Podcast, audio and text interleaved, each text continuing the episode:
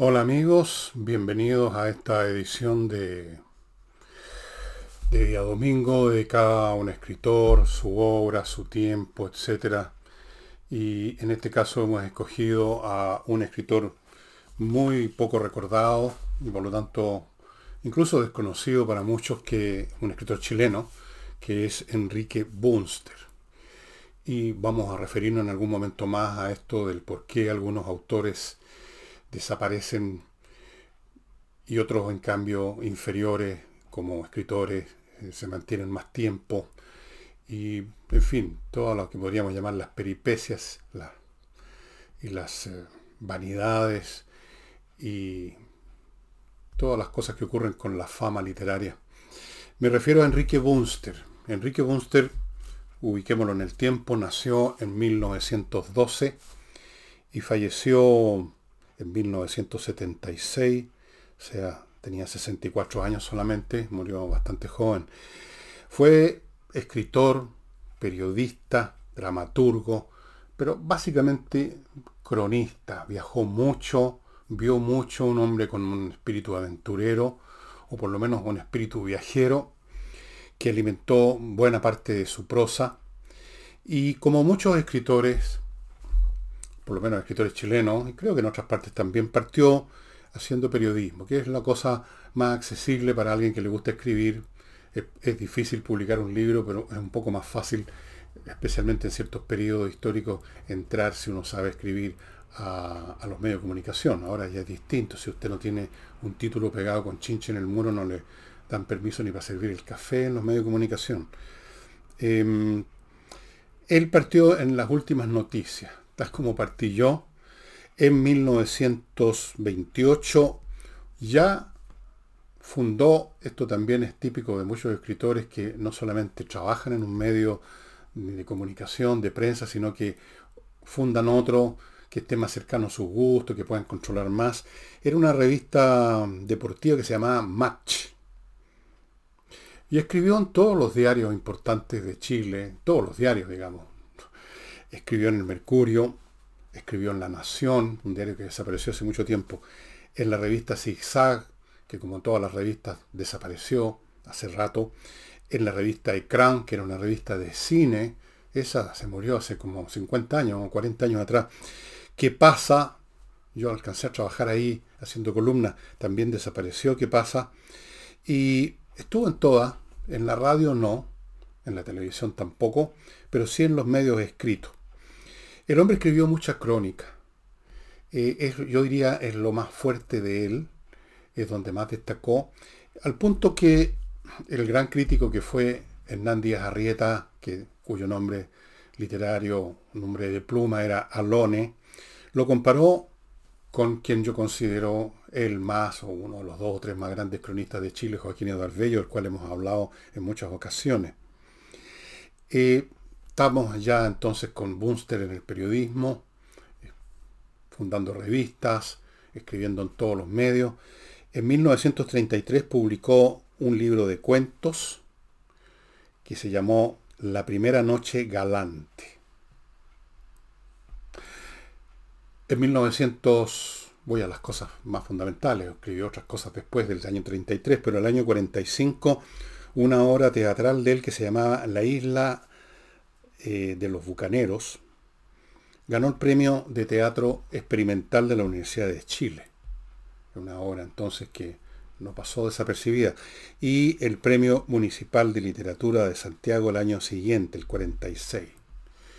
O sea, su nombre ya que empieza a destacar por la calidad de su prosa, por la versatilidad de su prosa, escribió de todo. En 1959 escribió una novela que fue la primera obra que yo leí de, Enrique Bunster. Se llamó Un ángel para Chile, una novela realmente muy, pero muy curiosa. Eh, yo la leí, mi madre la compró, yo tenía, el año 59 tenía 10 años, la leyó mi mamá, me la pasó y todavía me acuerdo de ella, de muchas cosas. Naturalmente yo a esa edad no estaba en condiciones de entender todo lo que había en ese libro.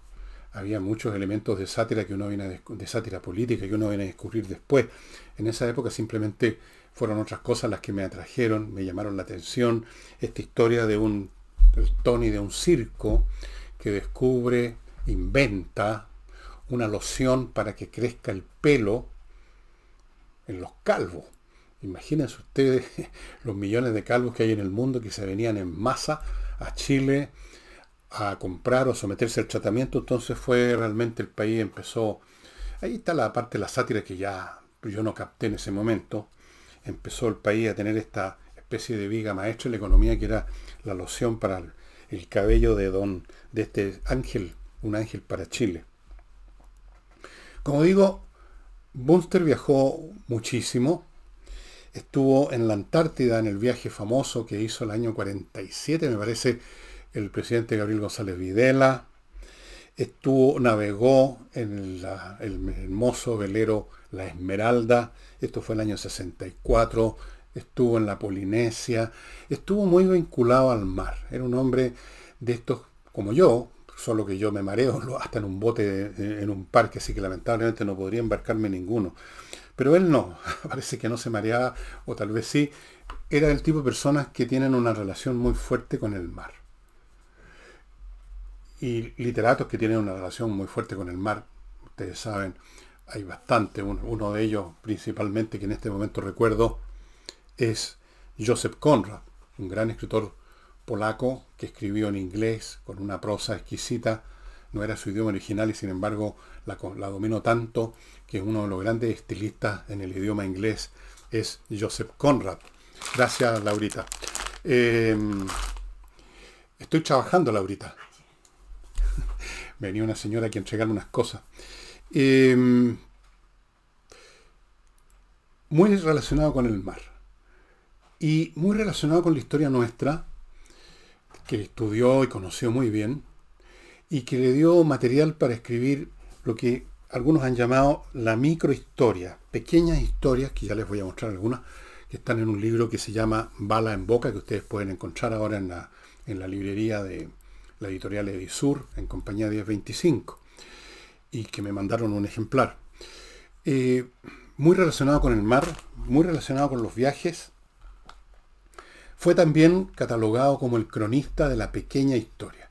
Si ustedes leen este libro precisamente, está lleno, son puros capítulos relacionados con pedacitos de nuestra historia, a veces vinculados a una persona, a un soldado de la guerra del Pacífico, a un general, eh, o situaciones más, más amplias. Eh, muy, muy entretenido, escribía muy bien se documentaba estupendamente y por lo tanto efectivamente podríamos decir que si acaso fue un cronista de la pequeña historia, él podríamos llamarlo un microhistoriador, en cierto sentido, Enrique Bunster. Escribió biografías también, pero ya voy a contarles de eso. Vestido Le Grand Jour, que es una iniciativa de moda, de gran elegancia, de vestidos para mujer realmente único, que inició, que mantiene y que gestiona Rebecca Layton. Vestido Le Grand Jour no es una tienda que usted encuentre en una dirección en una calle. Ni siquiera es una tienda que pudiéramos decir súper exclusiva. No es una tienda, es un showroom. Usted tiene que ponerse en contacto con ellos en las direcciones que aparecen a mi derecha. Le van a dar una hora. Usted va a llegar al lugar donde ellos atienden, que no es una tienda. Y ahí Usted señora, que va a ser, es la novia de una, en, un matrimonio, es la madrina, es una señora con sus años, es una jovencita, da lo mismo, le van a buscar, le van a recomendar y la van a vestir con un vestido precioso exclusivo, traído de París, o traído de Londres, o traído de Nueva York, o de Roma, de donde sea, las mejores casas de moda del mundo, único. No hay un segundo o un tercer vestido. No solamente hacen eso, sino que la asesoran en todo el conjunto, no solo el vestido. ¿Cuáles son los zapatos que convendría usar? ¿Qué clase de joyas ponerse?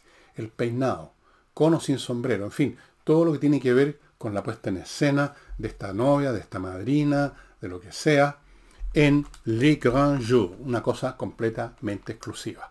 Así que vaya pidiendo ahora si quiere realmente epatarle bourgeois.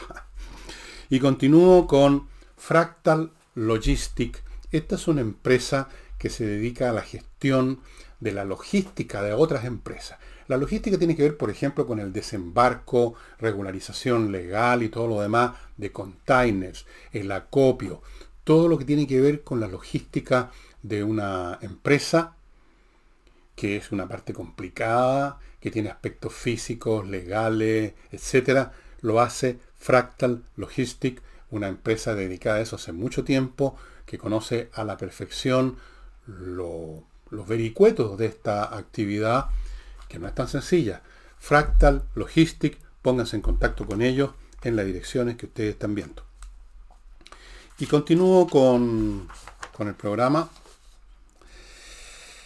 La pregunta que uno se hace es la siguiente, o que ustedes quizás están haciendo. ¿Por qué yo no conocía a este señor? ¿De dónde? ¿Por qué no supe nada de Enrique Munster? ¿Por qué no me enteré que escribió Un ángel para Chile? ¿Por qué no tengo idea de estas crónicas marinas o de guerra? ¿Por qué? Bueno, ahí está el punto de los misterios de la fama y la gloria literaria. ¿Qué hace que un escritor sea famoso por un tiempo por lo menos, porque al final todo desaparece? ¿Qué es lo que lo lleva al conocimiento del público y viceversa? ¿Por qué un escritor, por excelente que sea, eh, al cabo de un tiempo que puede ser bastante breve, desaparece y nadie sabe que existió siquiera. Yo creo que con Bunster pasa eso. Si usted le pregunta a cualquier persona, a una persona lectora, nómbreme algunos cuantos escritores chilenos, le van a nombrar, quizás a los antiguos que ya también están desapareciendo, le van a nombrar a Mariano Latorre, a, no sé, a Manuel Roja, que ya también están medio desaparecidos, le van a nombrar a algunos de estos más actuales, de los años 80, 90, 2000, le van a nombrar, qué sé yo, etcétera. Le van a nombrar a Jorge Edward, le van a nombrar a Pablo Neruda. Pero Bunter probablemente no se lo van a nombrar. Probablemente usted no sabe. ¿Por qué? Bueno, la fama, el conocimiento de un autor eh, tiene que ver mucho simplemente con los tiempos en que le tocó vivir y los temas que tocó. Hay escritores que todavía ya están empezando a desaparecer, creo yo, pero que todavía tienen cierto resplandor, se han hecho películas con sus obras, que llegaron a la popularidad, una razón, porque explotaron aquello que es lo más popular del mundo, lo más popular, las emociones. Las emociones, el amor, los sentimientos, todas esas cosas. Dos, porque tocaron un tema que interesa a un determinado grupo de la sociedad.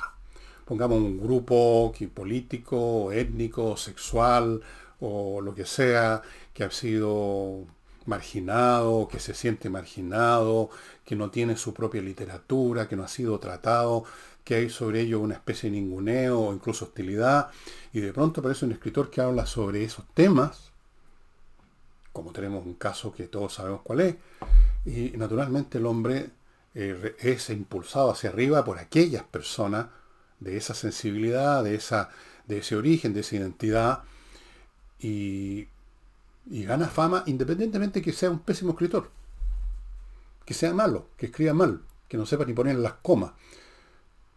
Al final, desde el punto de vista literario, la capacidad técnica de un autor es mucho menos importante que la capacidad para enganchar con los sentimientos, los intereses de su época en, general, o por lo menos de algún grupo importante de su época. Y yo creo que Bunter no hizo ninguna de esas cosas. Bunter no escribió para ensalzar, rescatar, venerar o destacar de algún modo algún grupo especial. Eh, no, no hizo algo que calentara a un grupo, una clase, a una generación, sino que hizo lo que ya les conté, crónicas de viajes, de lugares, de la guerra del Pacífico, que ya, por supuesto, en la época en que él escribió estas cosas, ya era algo de un pasado bastante remoto. Es una de las razones por las cuales también se ha olvidado bastante a Jorge Nostroza, a pesar de que es un tremendo escritor, fue un tremendo escritor. Pero Jorge Nostroza o Enrique Munster no están en este momento haciéndole tilina la sensibilidad X, Y, Z de un grupo determinado. No están en la onda del momento. No están en onda con las nuevas generaciones, con la manera como fueron formadas o deformadas esas nuevas generaciones y por lo tanto se convierten en piezas de museo. Y esto ocurre en todas partes del mundo. Fuera de eso, en general, salvo excepciones de los tipos más grandes, los tipos que ya escribieron a un nivel estratosférico y se asociaron a las sensibilidades no solo de época, de generaciones, sino que de naciones completas. Fuera de eso, de los Shakespeare, de los Homero, que además están mantenidos ahí en el recuerdo porque han sido embalsamados en el Hall de la Fama. Fuera de eso, el escritor es un personaje que crea un material intrínsecamente transitorio. El inventor, el creador de una, algo útil, desde un lápiz pasta hasta la bomba atómica, algo que tiene efectos materiales permanentes que está ahí, es probable que sea recordado, aunque también son la mayoría de ellos olvidados. ¿Quién sabe quién inventó el lápiz pasta? Pero probablemente usted puede encontrar esa información porque debe estar registrada en la, internet. Eh, yo, por ejemplo, entré a investigar en algunos de los sitios de internet sobre Enrique Buster y en uno de esos no en todos, pero en uno de esos sitios no había nada. Había una lista de sus libros y nada más. Los escritores producen un artículo transitorio, un escrito que por un momento, con suerte, entra en sintonía con las sensibilidades de una época o de un grupo que vive en esa época, pero esas sensibilidades cambian o se fuman o se convierten en algo de rutina, ya dejan de ser sensibles las sensibilidades, la época cambia, aparecen nuevos intereses, nuevos, nuevos problemas, y el resultado es que simplemente ese escrito, ese libro, ya no lo lee nadie y el escritor es olvidado. Salvo, como digo, los personajes que por una razón histórica eh, X se han asociado a la historia universal de la literatura, pero aún en ese caso están más o menos embalsamados. Yo les pregunto a ustedes, estimados amigos, todos ustedes saben quién fue Homero, todos saben que fue el creador de la Ilíada y la Odisea, allá por el siglo VIII antes de Cristo, los años 700 antes de Cristo más o menos se supone. Hay todavía discusiones sobre ese tema. Pero yo les pregunto ahora, ¿quién de ustedes ha leído la Ilíada o la Odisea? Saben que existe. Saben que existe Shakespeare. ¿Quién ha leído una tragedia de Shakespeare? O más de una. ¿Quién ha leído los sonetos de Shakespeare? Todos saben quién es Cervantes. ¿Cuántos de ustedes han leído realmente por gusto personal y no cuando los obligaron quizás a leer un par de capítulos en el colegio, quién ha leído el Quijote? Y podría seguir, podría seguir. Hay muchos autores que se mantienen en el recuerdo, están ahí vigentes como un nombre conocido, simplemente porque fueron embalsamados, pero no porque estén vivos en el sentido que su obra es leída. La suerte que corre el 99,99% de los autores literarios es la desaparición al cabo de 20 años, cuando mucho. Y algunos desaparecen al cabo de 20 días. Algunos ni siquiera aparecieron por un día. Pero pensando en los publicados, ¿quién se acuerda? Independientemente de la calidad de la obra, repito. Y aquí volvemos a Punter. si ustedes leen, si ustedes adquieren este libro, que yo se los recomiendo, se van a entretener muchísimo, van a aprender muchísimo, lo van a disfrutar, pero va a ser simplemente porque yo se lo estoy recordando, yo se lo estoy mostrando.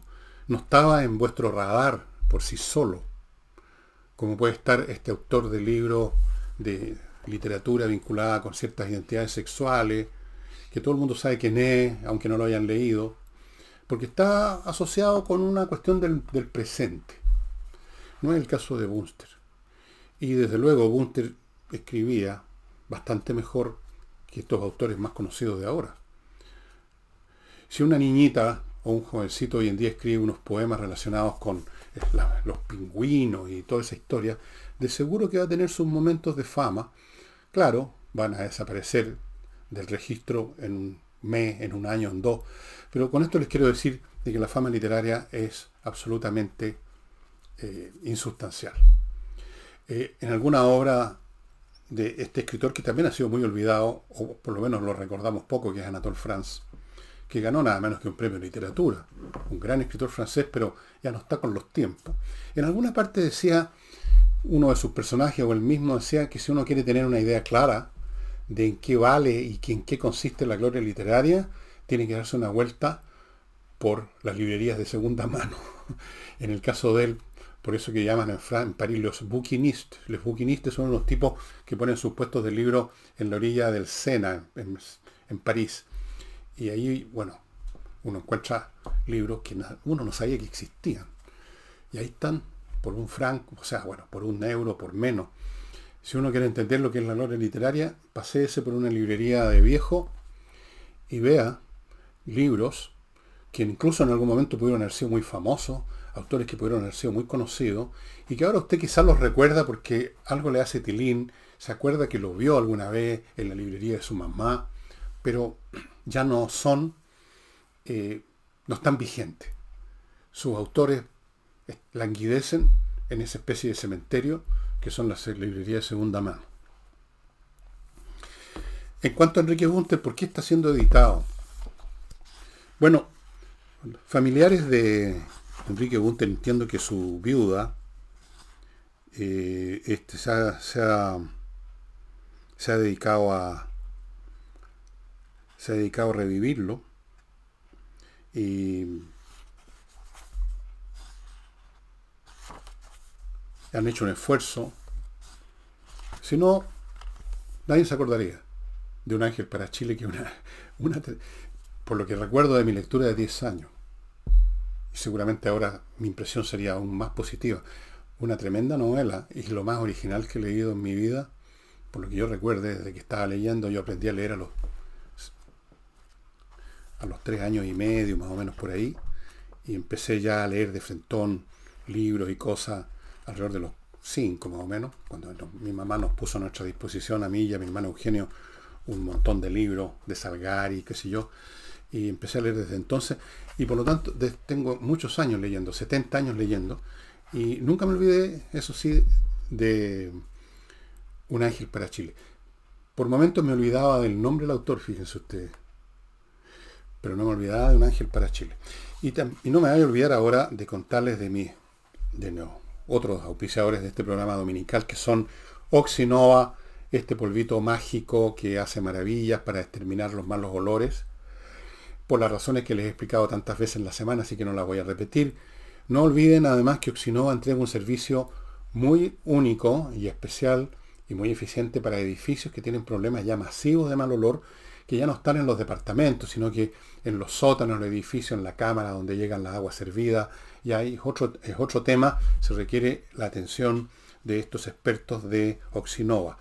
Casona del Valle todavía está disponible para los que quieran invertir en un hotel de boutique, en una casa de reposo de lujo, en una residencia, en un centro de evento, en una casona preciosa con muchas habitaciones, nueve, todas con baño, montones de dependencia y circundada por un terreno propio de 15 hectáreas. Está esperando que usted vaya para invertir. Y no olviden amigos que este lunes empieza el, el cyberclimo, el ciberclimo, como lo digo? Lo castellanizo, lo inglés, ¿cómo lo digo? Ciber, digamos. El ciberclima empieza este lunes con un montón de beneficios de descuento en la instalación, la mantención, el equipo mismo. Vaya haciéndose ya la idea. Además, que este verano viene muy, pero muy pesado, como pasó en el hemisferio norte. Los meteorólogos están anunciando, lo vi en la prensa en la semana, que van vamos a tener temperaturas de 40 grados o más como cosa normal. Así es que miclimo.com La gloria literaria es así, caprichosa, transitoria, fugaz. Y aquellos que se mantienen todavía como nombres recordables, a veces no son leídos. Algunos, para algunas personas ya con más lectura saben, por ejemplo, que existe un autor irlandés que se llama James Joyce. ¿Quién ha leído su libro Ulises? Yo no, ni lo leeré porque no me interesa ese tipo de literatura. Entonces para mí está muerto James Joyce, es un nombre nomás. ¿Quién ha leído de ustedes Michel Montaigne? Algunos quizá, es un hombre que está, dada la versatilidad de su ensayo, uno podría decir que sigue vigente en muchos sentidos hasta el día de hoy, pero igual no debe ser muy leído, por lo menos no en Chile. En Francia quizá un poco más. ¿Y para qué sigo? Molière, el gran dramaturgo francés del siglo XVII. ¿Quién ha leído eh, El misántropo, de Le Misanthrope de Molière? ¿Para qué sigo? ¿Para qué sigo? Eh,